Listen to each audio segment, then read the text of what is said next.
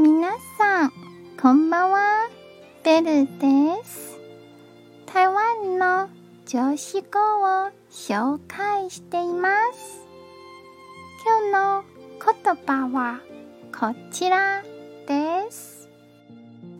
修行に必要なことは常に心と向き合いすべての物事から学びいつでも心を養うことです。今日も一日お疲れ様でした。ゆっくりお休みくださいね。じゃあまたね。